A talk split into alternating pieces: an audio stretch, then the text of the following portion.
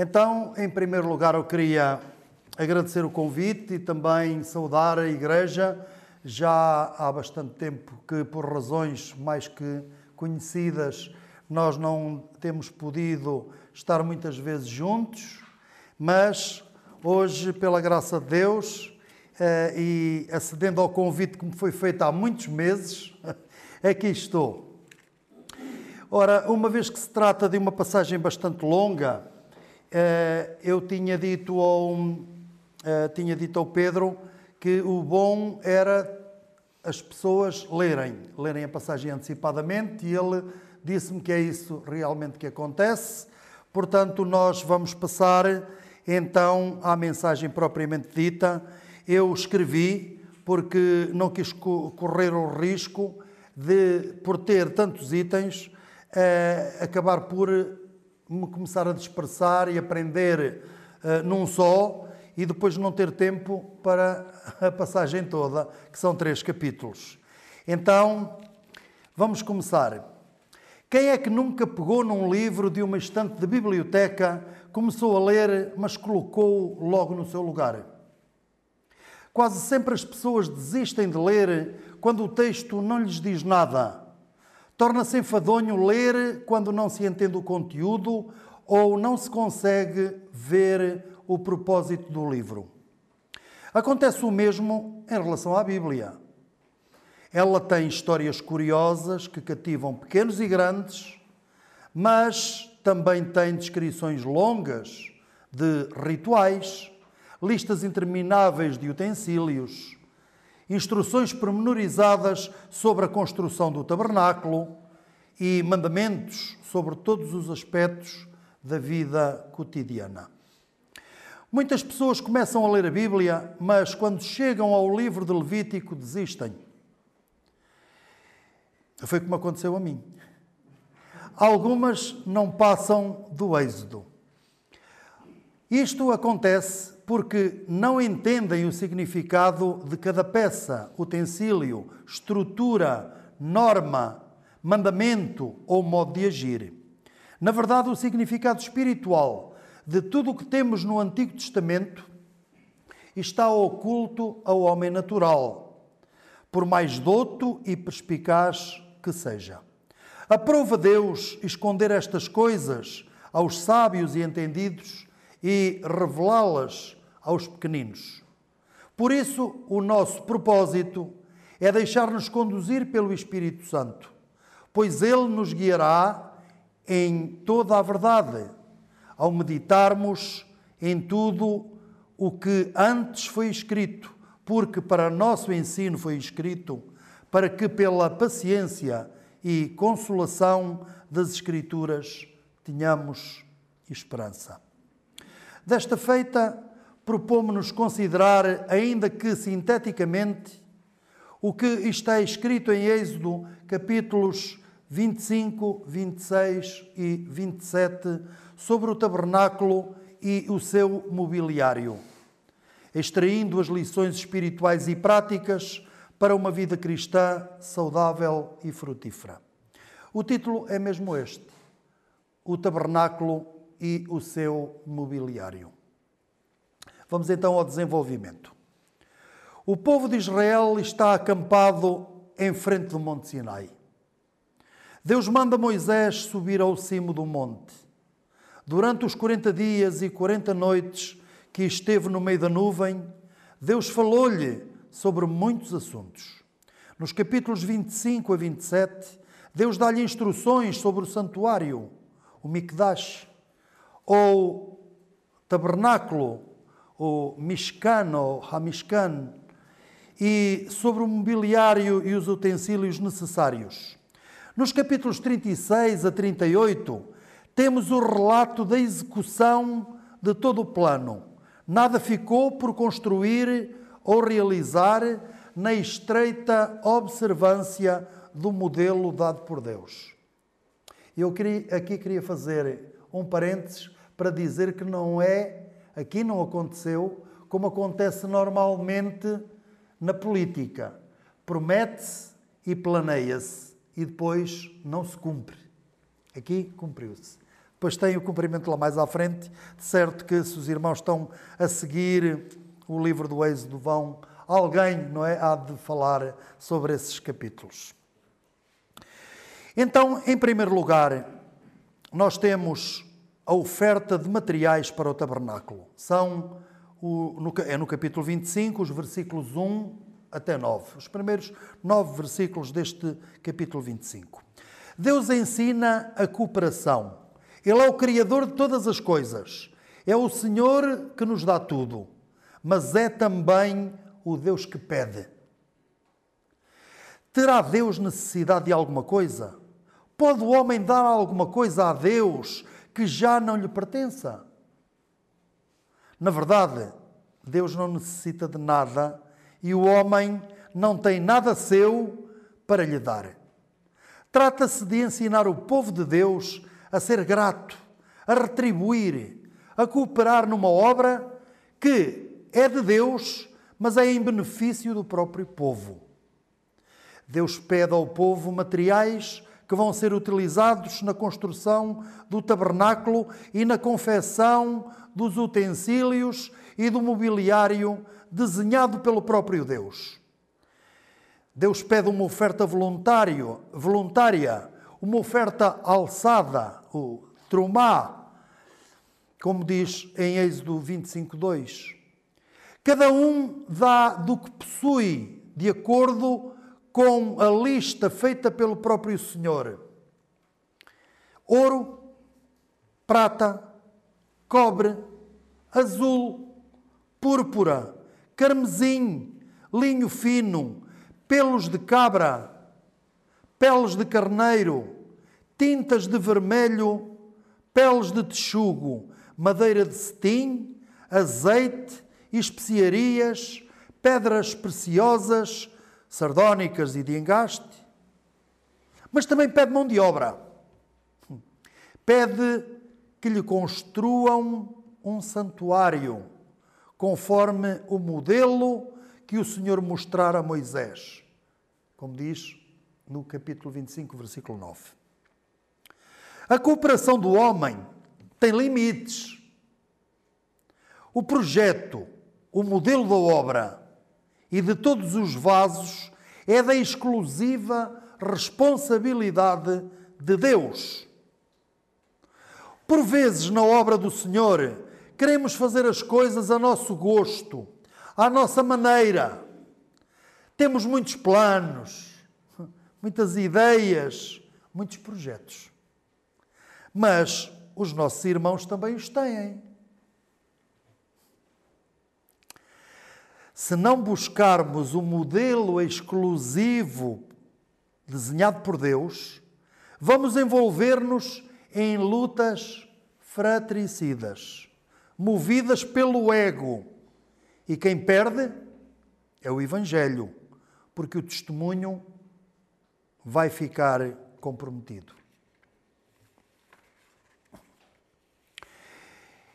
Então, depois das ofertas desta oferta alçada do povo com materiais para a construção do tabernáculo e do, dos utensílios e do mobiliário, nós temos a primeira peça de mobiliário, que é a Arca da Aliança, ou Arca do Testemunho. Esta é apresentada pelo Senhor a Moisés. Feita de madeira de cetim, com dois côvados e meio de comprimento, um côvado e meio de largura e um côvado e meio de altura, era revestida por uma lâmina de ouro, por dentro e por fora. Então, madeira de cetim no meio. Era uma caixa feita de madeira e depois forrada, tanto por dentro como por fora, com ouro, folha de, de, de ouro, não é? No seu interior iriam estar as duas pedras com os dez mandamentos, um vaso de ouro com maná e a vara florida de Arão. Uma arca serve para guardar intacto o que lá se coloca. e Deus queria preservar intactos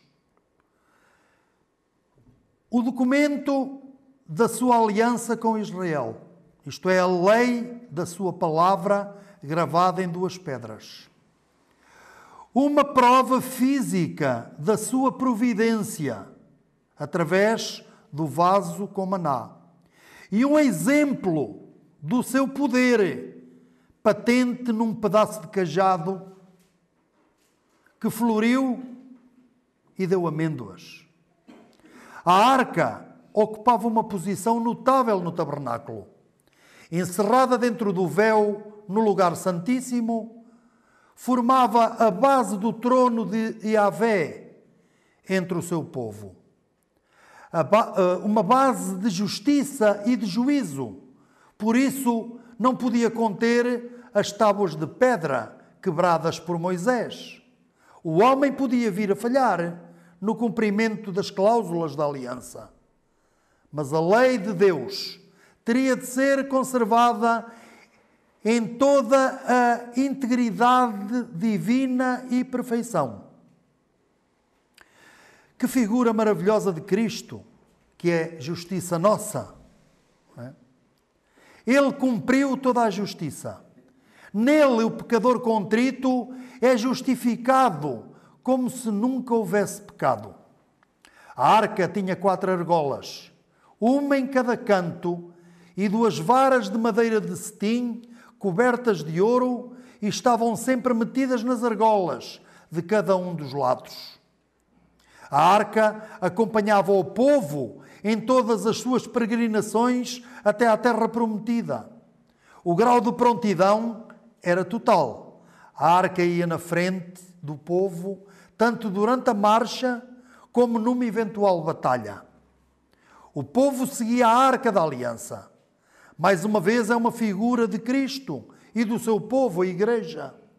Ele está sempre pronto a socorrer-nos, a guiar-nos, a consolar-nos. Nunca devemos tomar a dianteira, pois o caminho à nossa frente é totalmente desconhecido. Nenhum de nós passou por este caminho antes.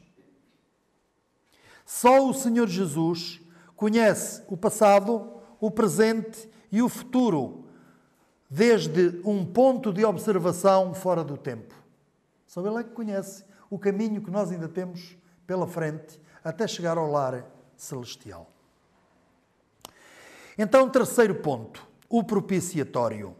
Êxodo 25, 17 a 22. Outro elemento muito importante no mobiliário do tabernáculo era o propiciatório de ouro. Tinha o mesmo comprimento e a mesma largura que a arca, pois servia-lhe de cobertura. Esta peça não era, porém, uma simples estampa com uma moldura em volta. Era uma obra de metalurgia bastante complexa, uma vez que em ambas as extremidades do propiciatório havia dois querubins em ouro, formando com este uma só peça. Não era construir uma tampa com uma moldura em volta, chamada propiciatório, com um molde, etc., e fazer essa tampa para a arca e depois com outros moldes, com um molde específico, fazer os querubins e depois de alguma forma fixá-los ao propiciatório. Fosse por fundição, fosse por soldadura, que não existia na, época, fosse por outro uh, processo qualquer. Não. Era uma peça, era uma peça única. Portanto, era uma só peça. O molde ou os moldes para tal obra de ourivesaria são um desafio ainda hoje à competência e ao, e ao profissionalismo dos artífices. A posição das asas e dos rostos dos querubins fazia aumentar o grau de dificuldade da obra, porque eles tinham posições muito bem definidas, Tinham que ter o rosto voltado para dentro e um para o outro. E as suas asas cobrindo, também fazendo sombra sobre o propiciatório. Deus falaria dali, de cima do propiciatório, do meio dos querubins com Moisés. Vê de onde ele falava. Era daquele espaço pequenino entre o propiciatório e rosto, os rostos dos querubins. Era dali que Deus falava com Moisés. Bela figura da maneira como Deus comunica conosco. Deus nunca foi visto por alguém. O Filho unigênito que está no seio do Pai, esse o fez conhecer. Há um só Deus e um só mediador entre Deus e os homens, Jesus Cristo, homem. Eu não estou a ler as referências, depois, se quiserem, eu posso mandar o fecheiro com, com tudo isto e, e tem, tem as referências. E tudo quanto pedirdes em meu nome, eu o farei para que o Pai seja glorificado no Filho. Será que temos sempre presente a razão pela qual devemos terminar as nossas orações em nome do Senhor Jesus? Nós, como Moisés, não temos qualquer mérito ou dignidade para falarmos com Deus sem a mediação de alguém que mereça a sua magnanimidade.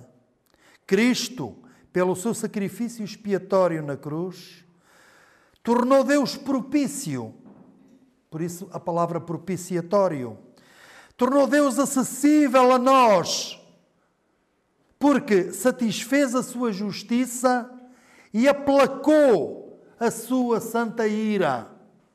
Isto é graça a qual o propiciatório ilustra admiravelmente. Vede que Deus, que todos os dias se ira por causa do pecado, Ele é-nos favorável em Cristo Jesus. Porque nós agora somos filhos de Deus e ainda não é manifesto o que havemos de ser. Porque, como Ele é, o veremos. Imaginem que grande privilégio não é? Que grande privilégio nós, nós temos. Em quarto lugar, temos a mesa da proposição, Êxodo 25, 23 a 30. A mesa dos pães da, da proposição estava fora do véu e era de madeira de cetim revestida de ouro, como a arca, não é? Tinha dois côvados de comprimento, um côvado de largura e um côvado e meio de altura. Sobre esta mesa estava disposto o alimento dos sacerdotes, constituído por doze pães de flor de farinha com incenso, que eram renovados de sete em sete dias. Estes pães estavam lá uma semana e depois eram retirados. Ao serem retirados, os sacerdotes consumiam-nos, comiam esses pães no próprio lugar, lá no lugar santo. A flor de farinha mostra a perfeita humanidade de Cristo e o incenso ilustra a sua total consagração. Aliás, ligando aqui a este facto, aquele, aquele episódio uh, de, de, da mulher samaritana, quando chegam os, os discípulos, ele disse: a minha comida consiste em fazer a vontade do Pai que me enviou. Dedicação, consagração total, absoluta uh, a Deus. Foi para isso que ele veio, não é? Eu não vim para fazer a minha vontade, mas a vontade daquele que me enviou. Se Deus tem os seus sacerdotes ministrando no lugar santo, terá certamente uma mesa bem fornecida para eles. Cristo é tanto a mesa como o pão. Eu sou o pão da vida. Aquele que vem a mim não terá fome, e quem crê em mim nunca terá sede. Eu sou o pão vivo que desceu do céu. Se alguém comer deste pão, viverá para sempre. E o pão que eu lhe der é a minha carne, que eu darei pela vida do mundo. A mesa também tinha argolas nos quatro cantos e duas varas de madeira de, madeira de cetim cobertas de ouro colocadas nas argolas. Mais uma vez, vemos que a disponibilidade de Cristo para alimentar e para esclarecer os seus é constante. Portanto, temos prontidão total, não é? Da parte de Deus.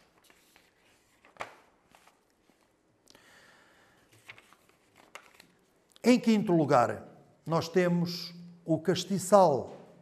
O castiçal. O castiçal, com as suas lâmpadas e os utensílios, espevitadores, etc., apagadores, que eh, faziam parte também. E isto está uh, nos versículos 31 até 40 do, do, deste capítulo 25.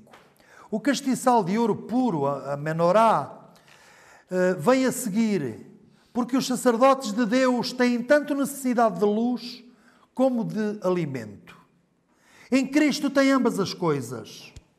Neste castiçal tudo é ouro e de uma só peça. Mais uma vez, de uma só peça.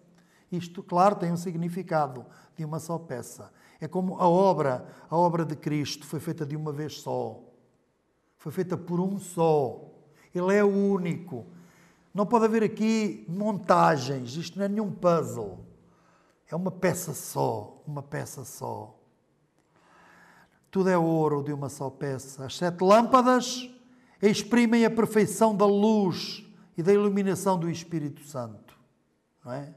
Que partem todas de uma única cana, também mostra esta uh, unicidade. A obra do Espírito nunca poderá ser separada da obra de Cristo.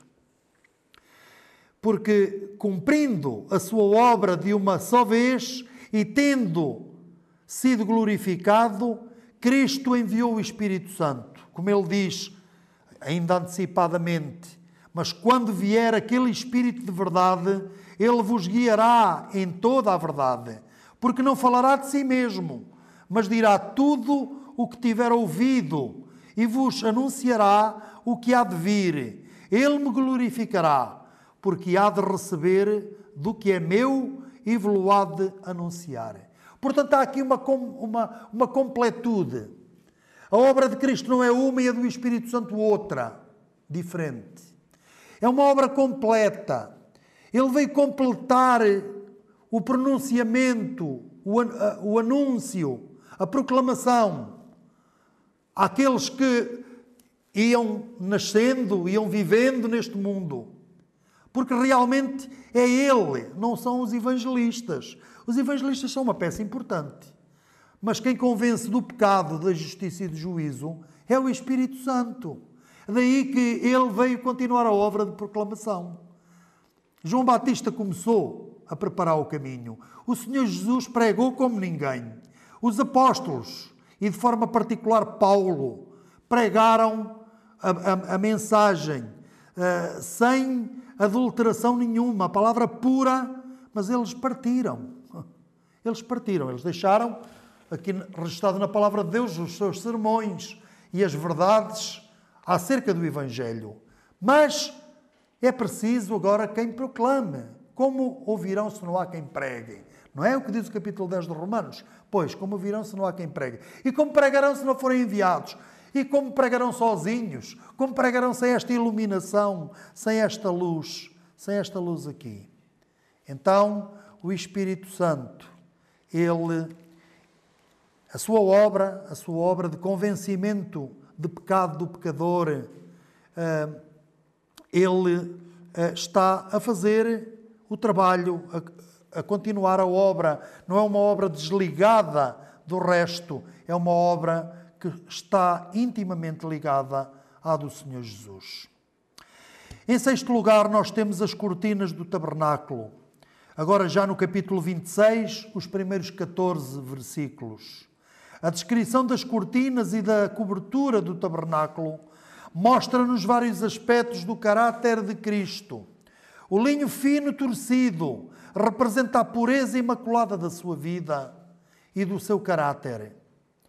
Enquanto o azul, a púrpura e o carmesim no o apresentam como o Senhor do céu, neste azul, não é? O azul celeste, que deve reinar segundo os desígnios divinos, a púrpura que fala realmente da realeza, mas cuja realeza, essa realeza, deve ser o resultado dos seus sofrimentos.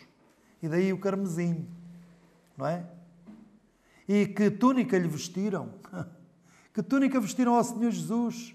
De que cor era? Pois, realmente, ele teve que sofrer, não por si próprio, mas por nós, por nós, para nos poder salvar e reinar depois sobre as nossas vidas. E continuando, desta forma, temos nele o homem puro, celestial, régio e sofredor, que é algo que desconcertava o, o discípulo mais, mais dedicado, mais compreensivo. Eles não conseguiam entender que se ele era o Messias, como ia até à morte, como se ia deixar matar então, mas ele não vinha para estabelecer um reino poderoso. Ele, ele não era o Messias de Deus. Alguém podia alguma coisa contra o Messias? Não, ele não podia ser um fraco. Esta ideia fez com que muitos voltassem para trás. Até mesmo os mais dedicados duvidaram. E só quando lhe foram abertos os olhos é que eles então entenderam as Escrituras e viram que era necessário que o Cristo padecesse e ao terceiro dia ressuscitasse. Aqueles no caminho para Imaús, aqueles dois a quem o Senhor Jesus apareceu, iam muito tristes a falar destas coisas. E Jesus mostrou-lhe, mostrou-lhes que era necessário que o Cristo padecesse. Eles não entendiam isto, não é? Esta ideia de um Messias sofredor não fazia parte. terminando este ponto, tudo no tabernáculo apontava para Cristo de alguma maneira. Tudo. Algum aspecto da sua, da sua, do seu caráter, da sua vida. Em sétimo lugar, nós temos as tábuas, as tábuas do tabernáculo, Êxodo 26, 15 a 30. As tábuas eram feitas da mesma madeira que era usada na arca, que foi usada na arca da aliança. Um aspecto importante é que debaixo das tábuas havia bases de prata. E de onde é que vinha esta prata? Esta prata era proveniente do resgate. E os colchetes e as molduras eram igualmente de prata. Como nós poderemos ver depois, mais tarde, nos capítulos 30, versículos 11 a 16 e 38, 25 a 28, quando os irmãos lá chegarem. O vigamento da tenda do tabernáculo descansava assim sobre aquilo que indicava a expiação ou o resgate da alma. Já viram? A base, aquelas bases que está, onde as, as tábuas eram assentes, pousavam, descansavam. Aquelas bases que estavam enterradas na areia, em parte. Aquelas bases eram de prata e eram o resultado do resgate uh, dado pelos israelitas uh, para, para o, o santuário. Vede. Seja qual for a profundidade ou a altura da nossa reflexão, isto é, profunda como aquelas bases, ou mais alta como aqueles colchetes e aquelas molduras, uh, então eh, seja qual for, encontramos sempre esta realidade. E estamos aqui porque fomos resgatados. Foi pago um alto preço para que fôssemos salvos, mas não em dinheiro ou coisas materiais. Porque o apóstolo Pedro, ele mesmo nos diz: porque não foi com coisas corruptíveis, como prata ou ouro, que fostes resgatados da vossa vã maneira de viver, que que por tradição recebestes de vossos pais, mas com o precioso sangue de Cristo, como o de um cordeiro imaculado e incontaminado. Versículos que nós conhecemos muito bem. Então, muita instrução aqui nestas figuras, autênticas figuras do verdadeiro, não é? Embora isto fosse material, fosse verdadeiro, fosse palpável, mas isto eram apenas tipos. Tipos, figuras, ilustrações. O real, o autêntico, havia de vir depois. Então, oitavo. Em oitavo lugar, nós temos o véu do tabernáculo. O véu. Versículos 20, uh, 20, uh, capítulo 26, versículos 31 a 35. O véu foi confeccionado com os mesmos materiais que as cortinas do tabernáculo. Como já referimos, ainda que sucintamente, eles ilustram vários aspectos da vida e caráter do Senhor Jesus. Não temos dúvida de que o véu que separava o lugar santo do Santíssimo representava o corpo do Senhor Jesus. Como diz o escritor, o escritor aos Hebreus, não é? Que diz uh, o seguinte: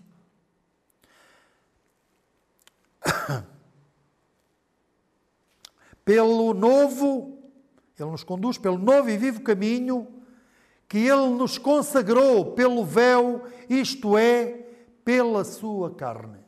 O véu, o véu do templo, era figura do seu próprio corpo. E foi através do seu corpo que ele nos abriu, através da sua carne, que ele nos abriu um novo e vivo caminho, um caminho de acesso ao Pai. Aquele véu que se rasgou de alto a baixo no Templo de Jerusalém, no momento da sua morte, simbolizava o corpo do Senhor partido por nós. Agora não há mais separação. Cristo tornou Deus acessível a todos os homens que o recebam pela fé em seus corações. Em nono lugar, nós temos a porta da tenda, versículos 36 a 37. Também a porta da tenda do tabernáculo foi confeccionada com azul, púrpura, carmesim e linho fino. A porta não podia deixar de representar Cristo como o único meio de ter acesso a Deus. Como ele disse, eu sou o caminho e a verdade e a vida. Mas depois fica a exclusividade. Ninguém vem ao Pai senão por mim.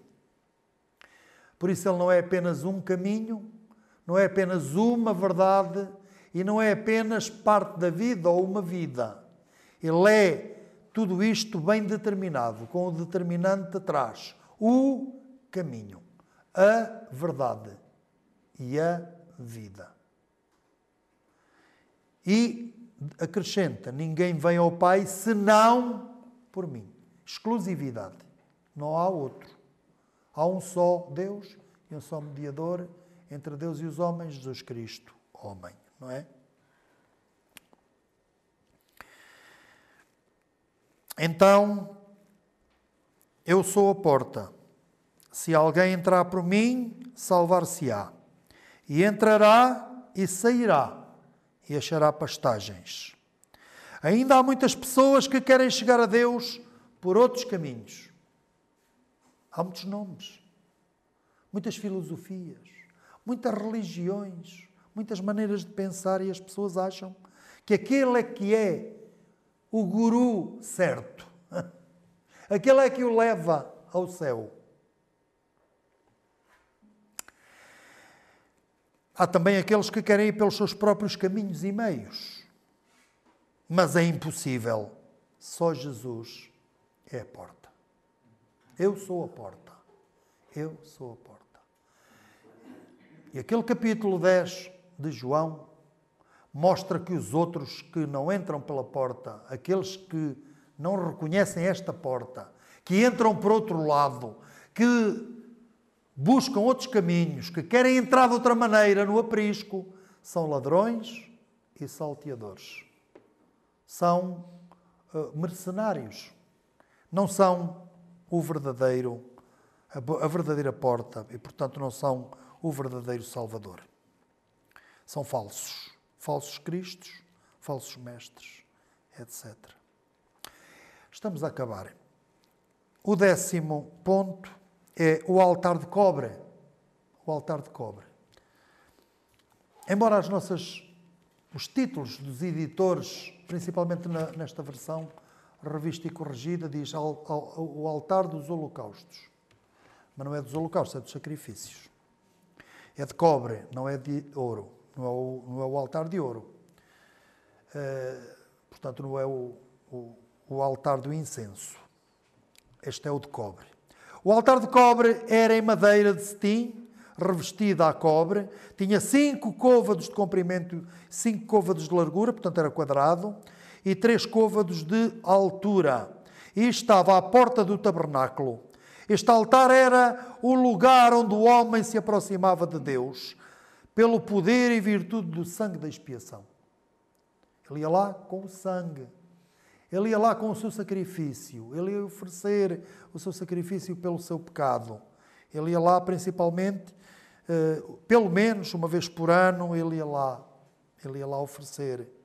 Sobre o altar de cobre era derramado todo o sangue dos sacrifícios. Era o lugar onde o pecado era tratado segundo o juízo divino. Por isso era o altar de cobre. Ali o pecado era condenado, era visto realmente pelos olhos da justiça divina. Claro que o sangue de bodes e de touros não tirava pecado, ele cobria. Quem tira o pecado, só um. Como disse João Batista, eis o Cordeiro de Deus que tira o pecado do mundo. Só esse é que podia tirar o pecado e foi esse que realmente o fez. Esse sim removeu o pecado, porque o pecado de todo o israelita que ofereceu esses sacrifícios estava apenas coberto. Mas era em obediência à lei, à lei dada por Deus a Moisés, portanto ele estava a cumprir aquilo que era exigido. E Deus é fiel. Se ele estabeleceu aquele padrão, aquela norma, aquela regra, aquele estatuto, então Deus é o primeiro a manter de pé e a assumir a validade daquele estatuto.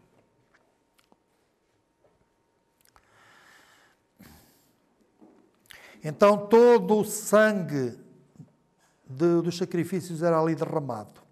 Era o lugar onde o pecado era tratado segundo o juízo divino. Este altar não deve ser confundido com o altar do incenso, o qual era revestido não a cobre, mas a ouro. Esse altar está referido no capítulo 35, verso 15, no capítulo 37, verso 25 e no capítulo 40, verso 26. Portanto, é outro altar que estava entre este altar de cobre e a mesa e que falarão, portanto, dele mais tarde. Deus aqui nesta nestas instruções não falou dele a Moisés, porque primeiro era esta relação de Deus com o, o homem, depois era a outra parte, a oferta de, do homem a Deus. Que, uh, ponto 11 e penúltimo, o pátio do tabernáculo, Êxodo 27, 9 a 19. Volta de cobre e agora este, sim. O pátio tinha 100 côvados de comprimento e 50 de largura, tinha colunas de cobre e bases de cobre também, algumas, outras de prata. As do lado norte eram de prata, etc. Depois há lá distinção, não podemos estar aqui a esmiuçar tudo isto, mas havia uh, algumas, as laterais que eram de um material e as outras de outro, de, de prata e cobre. Eh, e também tinha os colchetes, etc., de prata. Eh, e este, este pátio era, além das colunas de cobre e das bases e, e, e dos colchetes, etc., tinha cortinas de, de linho fino. O cobre fala-nos de, do juízo de Deus sobre o pecado, enquanto que o, o ouro fala da justiça de Deus, fala da excelência, etc. O cobre é, é mais esse aspecto do, do, do pecado e da sua condenação. A prata fala do resgate, não é? O resgate, aquilo que era pago. O linho fino torcido representa a pureza, como já vimos lá atrás, a pureza imaculada da vida de Cristo e do seu caráter. É, o pátio era a terceira parte, a terceira secção do tabernáculo. O tabernáculo tinha o Santíssimo, o, lugar Santíssimo, o lugar Santo e o pátio. Portanto, era constituído assim. E de que é que nos falta falar agora? De um elemento que, embora não seja peça de mobiliário, nem seja peça do tabernáculo, era essencial. E Deus falou dele aqui, Deus falou uh, nestes capítulos, no fim do capítulo 27, falou dele, que é o azeite puro. É ordenado a Moisés que os filhos de Israel tragam azeite puro de oliveira para o castiçal. Arão e os seus filhos são incumbidos de manter acesas as lâmpadas, as sete lâmpadas do castiçal, desde a tarde até a manhã do dia seguinte, por estatuto perpétuo. Eles tinham que fazer isto sempre. Sempre. Todos os dias isto devia ser feito. Esta ordenança tem para nós muito ensino. O azeite simboliza o Espírito Santo. A luz de Deus deve brilhar continuamente nos nossos corações.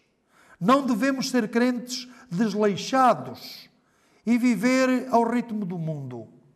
E umas vezes estamos em cima, outras vezes estamos em baixo, outras vezes sentimos a luz a iluminar-nos, outras vezes estamos completamente às escuras, estamos em trevas, não pode ser. O crente é crente a tempo inteiro.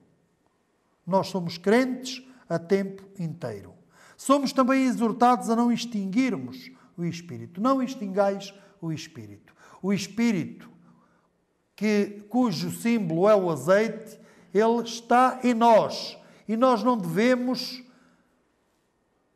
obrigá-lo a ficar lá, encostadinho, quase que não se vê, como que o extinguimos em nós. Não, não extingais o Espírito. Devemos antes encher-nos do Espírito, falando entre nós em salmos e hinos e cânticos espirituais, cantando e salmodiando ao Senhor no nosso coração, dando sempre graças por tudo a nosso Deus e Pai, em nome de nosso Senhor Jesus Cristo. Não é? Como nós lemos em Efésios, capítulo 5, versículos 18 e 20. À guisa de conclusão, e eu em casa, quando li isto, quando, quando li o que acabei de escrever, uh, demorei só 24 minutos e 31 segundos, e eu agora estou a ver o tempo a chegar ao fim. Vede só. O tabernáculo, com o seu mobiliário, utensílios e adornos, não era um capricho de Deus, mas tudo obedecia a um plano preciso, segundo um modelo criado por Deus. Todos os aspectos mencionados têm um elevado significado espiritual e prático. Tudo no tabernáculo apontava para a vida e caráter do Senhor Jesus Cristo. Deus merece o nosso melhor e nós devemos estar predispostos a corresponder a essa exigência. Vemos também ordem e perfeição no modelo dado por Deus a Moisés. Isto ensina-nos que a obra de Deus não deve ser feita de improviso nem de, de forma displicente Faça-se tudo decentemente e com ordem, não é? Também não deve ser feita para agradar a alguém, senão ao Senhor. Os nossos gostos e os nossos métodos não devem sobrepor-se à vontade de Deus. Façamos então tudo para a glória de Deus. Ele é o Deus da glória. Não deu para nós falarmos daquela glória que era vista pelos israelitas no topo do monte, os relâmpagos e o som dos trovões, e alguns deles, a maior parte, se não o povo todo, aterrorizado, olhar para aquele espetáculo. É o Deus da glória. É assim que nós devemos vê-lo em tudo isto, em todos estes aspectos, no tabernáculo, nas suas peças, no seu mobiliário, em todos os utensílios, em tudo o que diz respeito a estes três capítulos e não só, nós devemos ver um Deus de bom gosto, de muito bom gosto, que ama a beleza, que vive no meio da beleza, no meio da santidade, onde tudo é perfeito, onde tudo é majestoso. É uma maravilha. Não tenho palavras. E não vi. Que fará se eu tivesse visto? Ou algum de nós. Resta-nos a consolação, aquela certeza, aquela esperança que lemos ali atrás, de que em breve nós vamos experimentar, vamos ver, vamos usufruir destas maravilhas pela graça de Deus.